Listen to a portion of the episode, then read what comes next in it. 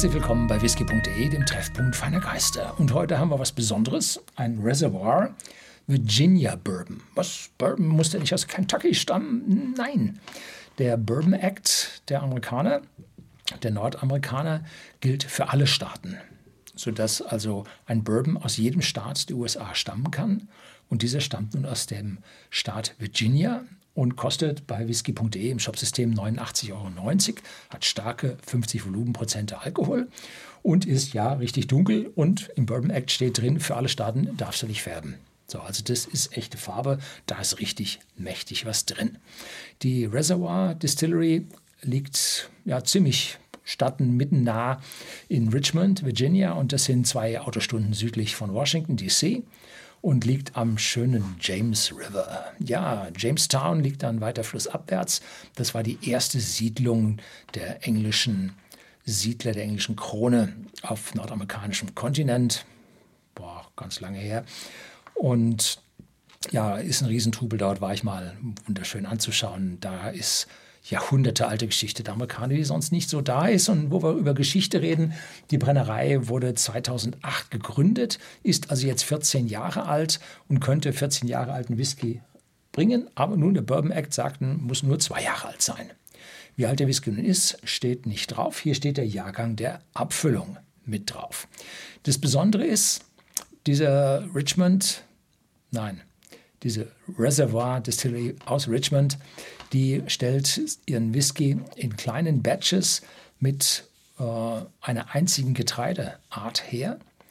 Und dieser Whisky wurde dann natürlich in frischer Eiche, wie sich das äh, fordert, äh, aus dem Bourbon Act dann gereift. Und diese Eichenfässer wurden aber besonders behandelt. Und zwar wurden die 55 Sekunden, fast eine Minute, ähm, mit heller Flamme ausgekohlt, dann abgelöscht, dass also da eine Holzkohleschicht auf der Innenseite des Fasses entsteht und die reißt dann so, dass es aussieht wie eine Alligatorenhaut, so kleine Plättchen. Also stark verlangt auch in Schottland die Alligator Char.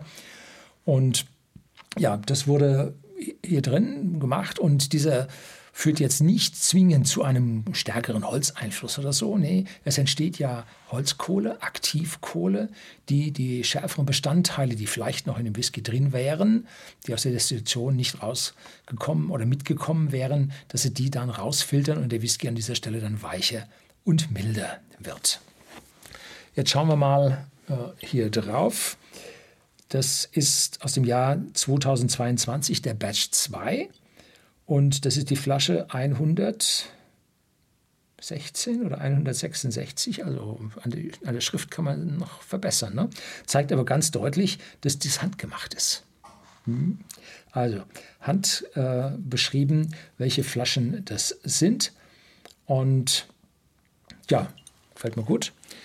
Äh, tolle Flasche das, die Öffnung von dieser Versiegelung ist also schon eine mühselige Geschichte. Da habe ich also das Kellnermesser hernehmen müssen, sonst wäre mir das nicht aufgegangen.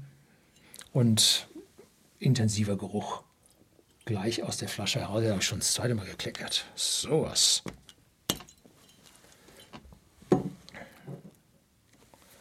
Und jetzt riechen wir da mal rein.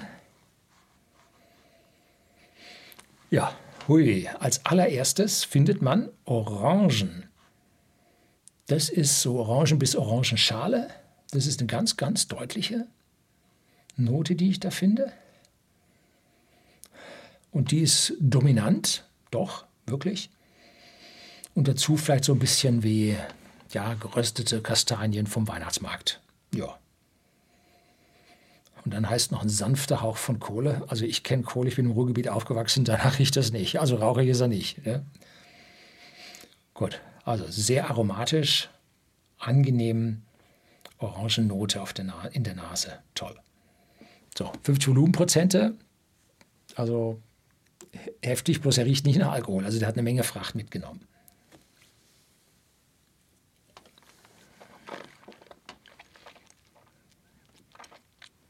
Mhm.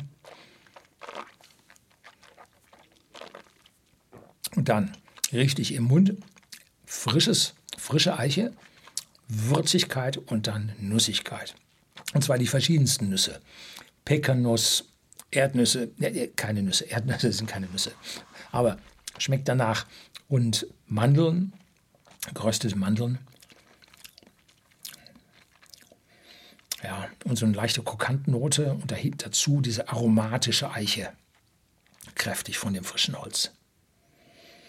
Ja, und dann sagt man sich, Mensch, wie alt muss denn der jetzt sein, um hier diese große, starke Fracht mitzunehmen? Nun, äh, im Gegensatz zu den typischen Amerikanern, die in diesen ASBs, diese amerikanischen Standard Barrels mit 55 Gallonen, 210 Litern oder so, gereift werden, reifte dieser Whisky in Quarter Casks. Und die Quarter Casks sind eine Nummer kleiner, die haben so 120, 125 Liter.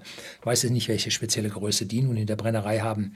Ähm, aber sind kleiner und damit hat man ein pro Liter Volumen hat man mehr Quadratzentimeter innere Oberfläche. Das heißt, der Whisky reift schneller. Und da frisches Holz sowieso schneller reift und dann hat man kleine Fässer, reift noch mal schneller, muss der jetzt nicht viel älter als die zwei Jahre sein, die gesetzliche Vorschrift nach dem Bourbon Act sind, um hier diese gewaltige Eichenfracht mitzunehmen. Also heftige Sache.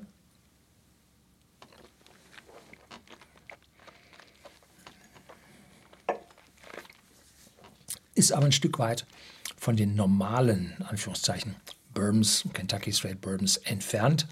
Haben wir hier also ganz eigene Ausprägung eines Virginia Bourbons. Wahrscheinlich liegt es nicht an Virginia, sondern an den Fässern und an der Zubereitungsart, am Ausbrennen der Fässer und so weiter. Gut. So, das soll es gewesen sein. Herzlichen Dank fürs Zuschauen.